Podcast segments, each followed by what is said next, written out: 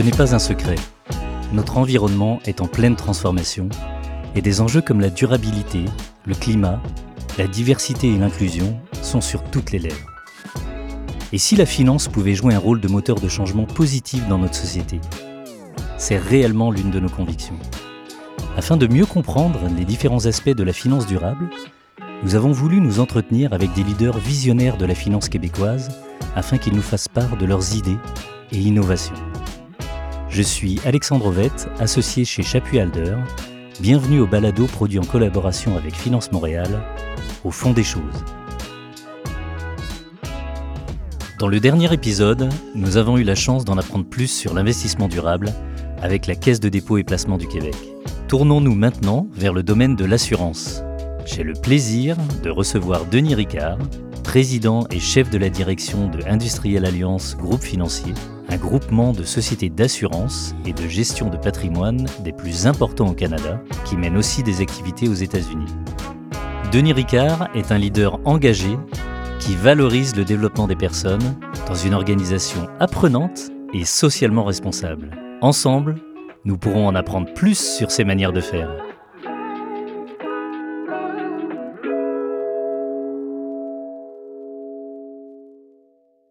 Bonjour Denis. Alors bonjour, comment ça va? Ça va très bien, merci. Bienvenue dans ce balado. C'est. Merci de nous accorder cette pause dans ton emploi du temps pour que l'on puisse échanger sur des thèmes aussi importants. Mais Denis, avant d'entrer dans le vif du sujet, une première question qui va devenir en quelque sorte une tradition dans ce balado. Industriel Alliance est bien entendu un groupe financier prestigieux et en être le, le président un bel accomplissement. Mais quel a été ton parcours et surtout quelles ont été tes motivations à toi, Denis Ricard, pour en accepter la présidence? En fait, euh, ce que je pourrais te dire, c'est que une combinaison que je dirais de préparation et de chance. D'ailleurs, il y avait un philosophe, euh, Sénèque, qui avait déjà dit que la chance, c'est lorsque la préparation rencontre l'opportunité. Alors, c'est ce qui est arrivé dans mon cas. J'étais, j'étais chanceux jusqu'à un certain point. Il y a un petit peu de fond de vérité dans ce que je viens de te dire.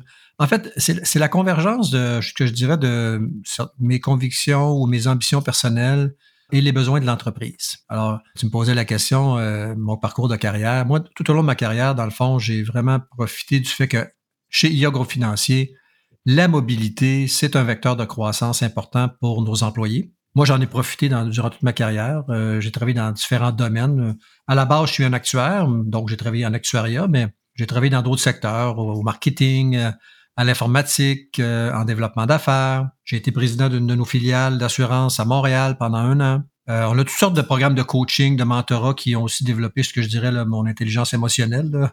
Donc, tu sais, chez nous, là, on développe pas juste la tête on développe le cœur. Hein. Alors ça, pour nous autres, c'est important. Puis, euh, un moment donné, j'ai été approché durant ma carrière pour, dire, ben là, Denis, ça pourrait être peut-être une opportunité pour toi d'être la relève de, Yvon Charret. Puis moi, à ce moment-là, ce qui m'a allumé beaucoup, c'est le fait que j'aime énormément la compagnie. Là, ça fait 30 ans et plus que je suis en compagnie. Euh, j'aime beaucoup la compagnie. J'aime l'esprit familial, les valeurs, la culture. J'ai vraiment le goût de bâtir quelque chose qui va être euh, pérenne. Là. Puis d'ailleurs, ça va dans mon profil. Moi, je suis un profil que j'appellerais maximizer. Là. Je prends quelque chose à un niveau, j'essaie de l'amener à un autre niveau. Et euh, la dernière chose, c'est qu'on a à cœur beaucoup le développement de nos talents dans l'organisation. On veut que les gens se développent. Tantôt, j'en ai parlé au niveau de la mobilité. Donc, développer une organisation que je dirais apprenante, là, puis qui va donner la possibilité là, à ses employés de se développer, pas juste professionnellement, mais, mais aussi personnellement. Donc, avoir créé de meilleures personnes aussi dans notre société. Alors, on a un rôle qui n'est pas juste de faire des profits dans la vie, nous autres, là, là mais euh, clairement, euh, nos employés sont vraiment importants pour nous. Là. Une, une, belle motivation, en effet. Si tu le permets, j'irai directement dans le sujet en abordant un point que je qualifierais de peu banal dans l'industrie des services financiers. Industriel Alliance a obtenu depuis l'année passée la certification carboneutre. Peux-tu nous dire ce que cela signifie et surtout pourquoi s'être engagé dans une telle démarche? Ben, à plus haut niveau, euh, on sait que toute la question des ESG, l'environnement social et gouvernance, sont vraiment importants. Donc là, tu traites du dossier d'environnement. Euh, pour nous autres, euh, c'est drôle à dire. C'est une idée qui est venue d'un employé. Parce qu'on a, on a un groupe d'employés qui nous fait plein de suggestions pour nous améliorer au niveau de l'environnement.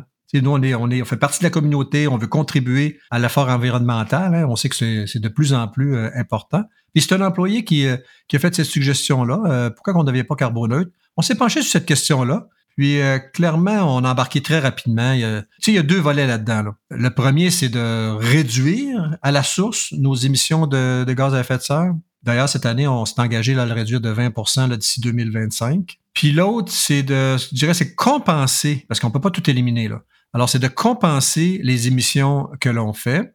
C'est ce que nous faisons là, depuis 2020. Euh, c'est ce qui nous a permis d'obtenir la certification d'entreprise carboneutre parce qu'on s'est associé à une organisation euh, dans trois projets importants pour lesquels, ben, à la fin de la journée, ça vient compenser notre empreinte carbone dans le monde. Alors, ça a été notre rationnel de façon générale.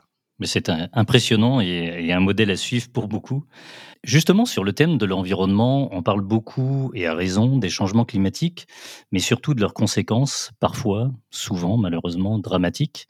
Est-ce que aujourd'hui, tu penses que votre industrie peut réellement avoir un impact dans ce domaine? Quel rôle peut jouer un acteur comme Industriel Alliance par rapport à cette problématique des changements climatiques? Ben, Je dirais que dans le domaine de l'assurance, évidemment, nous, nous, on protège euh, la vie des gens, oui, euh, la, sécurité à la retraite, mais aussi on, on, est des entreprises qui protégeons euh, les biens matériels, hein, la voiture, les maisons. Donc, toute l'industrie de l'assurance, notamment l'assurance qu'on appelle générale au niveau des biens, a un intérêt à ce que, dans le fond, dans, notre société, on puisse euh, mieux gérer toute la question de l'environnement, parce qu'à la fin de la journée, on sait que ça peut créer des désastres environnementaux et avec des coûts énormes. Avec des coûts énormes pour notre société, avec des coûts énormes pour, pour l'industrie de l'assurance euh, générale. Donc, nous, on peut être des leaders, je pense, comme industrie, pour, premièrement, chez nous-mêmes, mettre en place des initiatives pour diminuer puis compenser nos, euh, nos émissions mais en même temps, sensibiliser euh, l'ensemble des industries, puis de, je dirais, coopérer avec les autorités gouvernementales pour s'assurer qu'il y a des objectifs qui sont atteints, en fait, qui sont fixés, puis qui sont atteints aussi. Alors, l'industrie de l'assurance est derrière les initiatives gouvernementales en réduction de, gaz à effet de serre. Ça, c'est clair, puis on veut des leaders là-dedans. Et bravo. Je pense que c'est effectivement euh, une nécessité pour l'ensemble de la société. Parlons de société sur justement le volet un petit peu plus social. J'ai lu et entendu que l'implication dans la communauté était un élément structurant et important pour Industriel Alliance, mais pour toi aussi à titre individuel. Euh, on a juste à citer par exemple ton application en tant que président dans une des campagnes annuelles de Centraide. Pourquoi l'implication communautaire est-elle aussi importante à tes yeux? Euh, C'est de redonner. C'est de redonner parce que euh, on a été choyé. Moi, j'ai été choyé. je suis né dans le bon pays avec des parents qui se sont occupés de moi. J'ai eu une enfance qui était heureuse, j'ai eu l'éducation.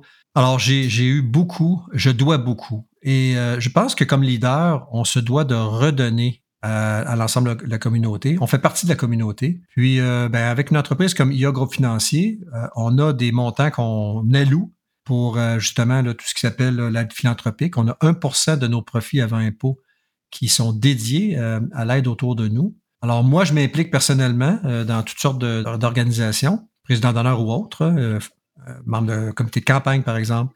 Mais la compagnie elle-même et ses employés sont solidaires dans tout ça. On a on fait une campagne centrale, par exemple, à tous les ans. Puis on est un leader clair là, au Canada et surtout dans la région de Québec. Je dirais là, on a une concentration quand même importante de nos employés à Québec. On est leader euh, dans la région de Québec. Alors on met beaucoup d'énergie. Puis moi, pour moi, c'est vraiment important. C'est une question de redonner parce qu'il y en a qui ont été moins chanceux que nous. D'après mes dernières recherches, euh, Industriel Alliance n'est pas une société à but euh, non lucratif.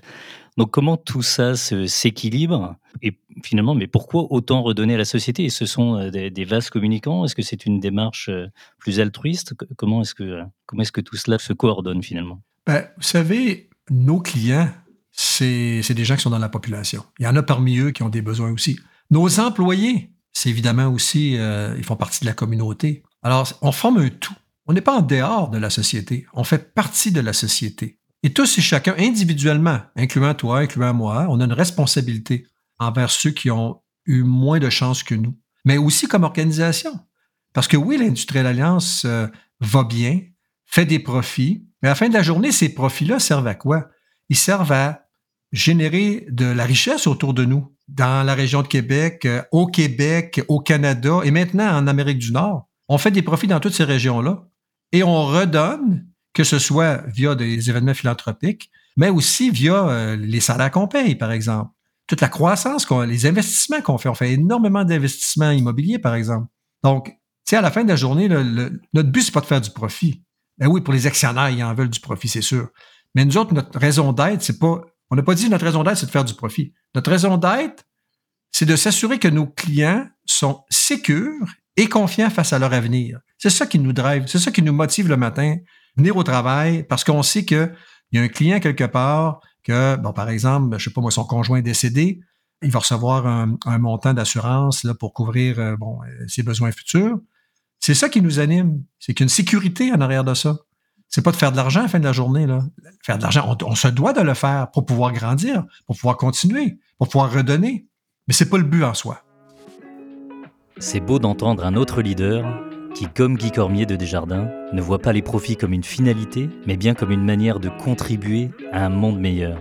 Parlant d'un monde meilleur, alors que les enjeux de diversité et inclusion prennent une place de plus en plus importante dans notre société, j'ai voulu en savoir plus sur la vision de Denis Ricard sur le sujet.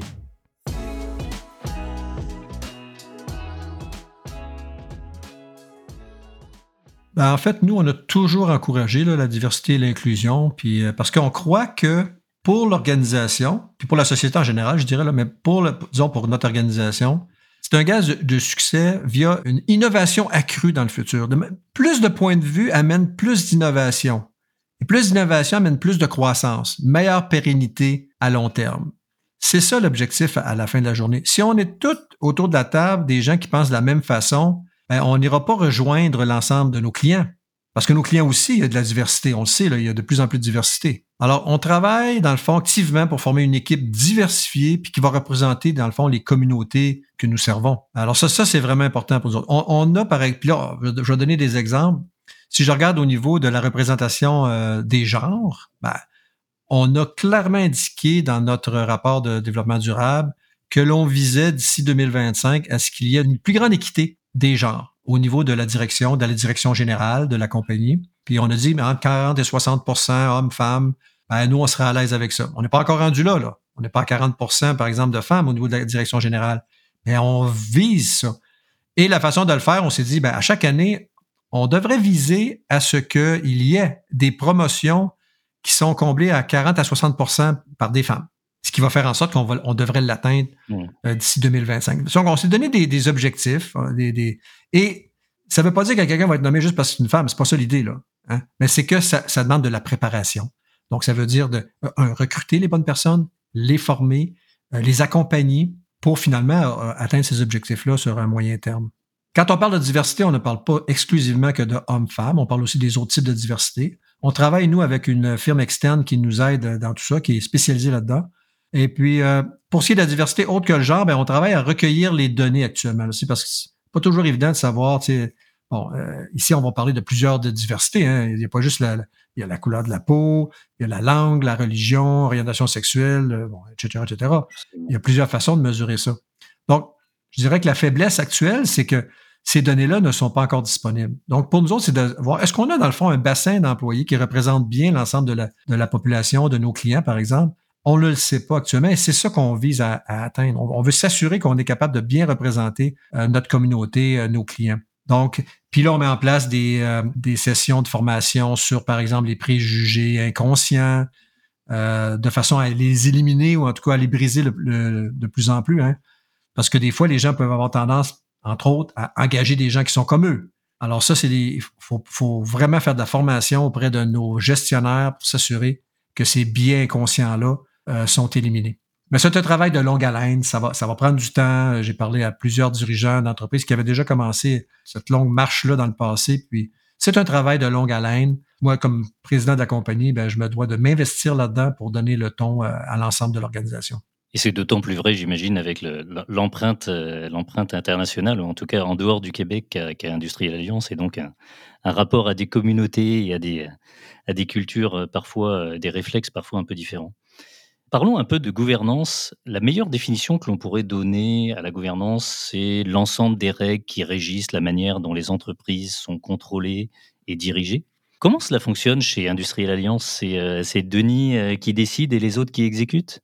Eh, Seigneur, c'est vraiment pas ça. On est une grosse organisation. En fait, on est une organisation réglementée. Je pense que c'est le mot important au départ le G du ESG que je parlais tantôt, c'est vraiment, c'est notre business. On est réglementé par euh, plusieurs instances, euh, surtout par l'autorité des marchés financiers, sur plusieurs facettes de nos affaires, que ce soit au niveau de la solvabilité, donc la pérennité de l'organisation à long terme, les pratiques commerciales, par exemple, de la façon dont on travaille avec nos clients, nos distributeurs, nos partenaires. Alors, il y a un ensemble de règles qui sont établies et euh, je dirais que c'est c'est quand même quelque chose qui est assez, je ne voudrais pas utiliser le mot lourd, mais qui est important. Euh, pas en termes juste d'importance, mais en termes de, de, c'est quelque chose qui est gros. Là. Euh, ça demande énormément de, de, ressources, ressources humaines notamment. On rencontre régulièrement euh, les autorités, l'imputabilité. Notre conseil d'administration, évidemment, fait partie de cette gouvernance-là. Et on s'assure au niveau de notre conseil d'administration qu'on a un ensemble de compétences qui nous permet, là, dans le fond, qui aide la, haute direction à bien performer à long terme. Et ça, c'est vraiment un rôle important, là, la, collégialité entre la haute direction et le conseil d'administration. Bien sûr, ils, sont, tout à fait indépendants, mais il y a un travail, j'ose pas dire d'équipe entre les deux, là, qui, doit se jouer, mais certainement, le conseil d'administration, c'est un élément important euh, de la gouvernance chez nous. Mais ça, pour moi, quand je regarde le ESG, le G, pour moi, c'est vraiment pas une, ben, en fait, je ne veux pas dire que c'est pas une préoccupation, là, mais c'est clairement quelque chose qui est bien encadré, bien géré et bien contrôlé aussi euh, par euh, des organismes externes. Et, quelle est ta vision sur la, sur la place des employés dans tout ce dispositif? Ben, c'est le cœur de ce qu'on est, hein, les employés. Euh, on, prend, nous, on prend soin de nos employés. le meilleur exemple que je peux te donner, c'est durant la pandémie. Très, très rapidement, on a instauré des, ce que j'appelle les town halls, cette espèce de meeting virtuel avec tous nos employés, nos gestionnaires, et rapidement, on a sécurisé nos employés. Vous savez, quand la pandémie est arrivée, là, on a tous eu peur. Moi, le premier. Qu'est-ce que ça veut dire pour nous, individuellement, nos familles, bien sûr, mais qu'est-ce que ça veut dire aussi pour notre gang-pain, notre organisation? Et euh, rapidement, on a dit à nos employés, on ne coupera aucune job à cause de la pandémie à l'Industrielle Alliance. Tout le monde va garder sa job. Et on verra au fur, et à mesure. Puis ça nous a donné raison, parce qu'on s'en est très, très bien sorti, grâce à nos employés notamment qui se sont vraiment dévoués. C'est assez exceptionnel ce qui s'est passé. On a continué à bien communiquer avec nos employés durant la pandémie, à les tenir informés. Mais on a aussi instauré auprès de nos employés, quand je dis qu'on prend soin d'eux, on a instauré des mesures pour leur faciliter la vie dans un monde virtuel. Hein. C'est toute une adaptation, ça. Il y a un paquet de programmes qui ont été mis en place pour les supporter là-dedans. Euh, le support psychologique aussi, qui est important. Plus pratico-pratique, on a subventionné les connexions Internet à la maison, montant forfaitaire pour des meubles à la maison, ajouter cinq jours de bien-être euh, à tous les, jours de vacances qu'on avait déjà, ajouter de la flexibilité quant aux horaires de travail. Alors, on a mis en place une série de mesures qui, étaient là pour euh, rendre, la vie plus facile à, à, nos employés, mais rendre la vie plus tolérable dans un environnement où qui était incertain, puis là, on ne sait pas trop quand est-ce que ça va finir tout ça. Là. Ben, probablement que ça finira jamais, là, mais il va falloir s'adapter à une nouvelle réalité. Alors ça, c'est quelque chose qu'on travaille encore. Qu'est-ce que ça va avoir de l'air, le, travail après la COVID, ou en tout cas pendant la COVID, si la COVID dure longtemps? Ben, on est en train de définir tout ça, puis on consulte nos employés euh, à travers, à travers cette démarche-là. Donc pour nous, les employés, c'est vraiment un, un pan important de notre stratégie. D'ailleurs, on a quatre grands axes stratégiques chez nous, dont un, c'est vraiment les employés. Et effectivement, tout, un défi que cette pandémie, mais euh, défi que vous semblez avoir, euh, avoir très bien relevé jusqu'ici. Et je vous souhaite de continuer à le faire. Encore un élément distinctif intéressant de euh, d'Industrial Alliance. En 2020, vous avez intégré, vous êtes allé jusqu'à intégrer une composante ESG dans la rémunération variable des dirigeants. Moi, ce qui m'intéresserait là, c'est de savoir déjà, est-ce que ça a été accepté facilement? Par tous mais surtout, quels vont être les, ou quels sont déjà peut-être les impacts concrets de cette mesure? Euh, C'est intéressant ce que tu mentionnes, c'est que on a intégré une des composantes qui, va, qui, est, en lien avec notre raison d'être. Je l'ai dit tantôt, notre raison d'être, s'assurer que nos clients soient sécures euh, et confiants face à leur avenir. Donc, la meilleure mesure qu'on a trouvée, c'est l'indice de recommandation de la clientèle. Donc, régulièrement, on sonde nos clients pour leur demander leur satisfaction. Et euh, il y a une mesure, là, il, y a, un chiffre qui, existe. Et ce chiffre-là détermine une partie du boni de nos employés et maintenant, comme tu le mentionnais depuis l'année passée, euh, de nos hauts dirigeants. Alors, euh, il y a une cohérence, il y a un alignement entre la façon dont Les bonus sont mesurés entre tous les employés de l'organisation à partir de maintenant. Puis on l'a mis en, ligne, comme je disais, avec ce qui est le plus important pour nous autres, nos clients. Ça a été très, très bien accepté. En fait, ça a été mieux accepté qu'une ancienne mesure qu'on avait qui était euh, nos frais généraux, les, coûts de l'organisation. Souvent, les gens ont moins le contrôle hein, sur les, frais généraux. Ils peuvent gérer leur, petit secteur, mais pour l'ensemble de l'organisation, plus difficile. Mais quand un client t'appelle, ça, tu peux le contrôler, la façon que tu lui réponds, euh, la façon que tu, euh, que tu satisfais à sa demande, ou tout au moins que tu lui expliques si jamais la demande n'est pas acceptée, les raisons. Toute la relation avec le client est important. Donc, on mesure ça. Et ça, les gens ont le contrôle là-dessus. Alors, c'est ce qui a fait que ça a été bien accepté. Excellent. Autre, autre tradition dans ce balado, j'aimerais un conseil directement là de, de, Denis Ricard pour les jeunes auditeurs. Quelles sont, selon toi, les compétences que les jeunes devraient développer ou maîtriser pour être le mieux préparés à affronter le monde des institutions financières de demain? Alors, euh, en mets trois. La première que je dirais, c'est euh, la volonté et la capacité à apprendre. Ça, pour moi, c'est fondamental. Ce qu'on fait aujourd'hui, là, on le fera probablement pas dans dix ans. Les choses changent tellement rapidement. je vais juste donner l'exemple de toutes les compétences numériques. Nous, cette année, au comité exécutif, le comité exécutif, là, c'est, souvent des gens très seniors de l'organisation. On s'est donné comme objectif d'augmenter nos compétences en technologie. Peu importe la façon. Dans mon cas, moi, ce que j'ai dit, OK, moi, cette année, je voudrais agrandir, apprendre au niveau de l'intelligence artificielle. La volonté et la capacité à apprendre le faire, parce que les choses vont changer. Être curieux, s'informer. Alors ça, je pense que c'est le, premier conseil que je donnerais. Le deuxième, c'est tout ce qui tourne autour du travail d'équipe. Donc la collaboration, comment communiquer en équipe. Souvent, les projets maintenant se font en ce qu'on appelle nous en mission. Alors, c'est des, des équipes multidisciplinaires qui travaillent ensemble. Donc, la collaboration, communication, alors, pour nous, c'est vraiment important. Il y a tellement de projets transversaux qui impliquent des différentes lignes d'affaires. Alors, ça, euh, travailler en matriciel aussi, là, c'est plus en silo, là, ça se passe plus en silo, ça se passe en, matriciel. Alors, la collaboration, ça, c'est fondamental. Ça va faire une grande différence, selon moi, dans le futur. Ça, c'est la deuxième. Puis, euh, la troisième, c'est un conseil que je donne à peu près à tout le monde, surtout les, jeunes qui rentrent chez nous, là, c'est apprendre à bien se connaître. Puis, une des raisons pour lesquelles je dis ça, c'est que bien se connaître, ça implique qu'on fait de meilleurs choix. On ne fait pas des choix à l'aveuglette. On sait les raisons pour lesquelles on fait des choix, des choix carrière, là, par exemple. Puis je leur dis aussi d'être patient. Vous savez, Rome, c'est pas construit en un jour. Hein? Alors, euh, être patient parce que ben, souvent, puis là, peut-être plus les nouvelles générations, ils veulent que les choses bougent vite, être reconnus rapidement. Mais jusqu'à un certain point, il faut faire ses classes. Là, hein? vous savez la fable du lièvre et de la tortue. Hein? Bon, ben, à un moment donné, euh, il faut avancer, avancer, accélérer, mais des fois accélérer lentement. Puis ça, bâtir des fondations solides, là, parce que moi, je le dis souvent aux plus jeunes, là, bâtir tes fondations solides, puis apprendre à te connaître. Puis ça, je pense que c'est un gage de succès pour les jeunes, en fait, s'ils l'appliquent. Donc, ce serait mon troisième, euh, mon troisième conseil, là, apprendre à bien se connaître puis être patient. Très intéressant. Merci pour ces conseils précieux.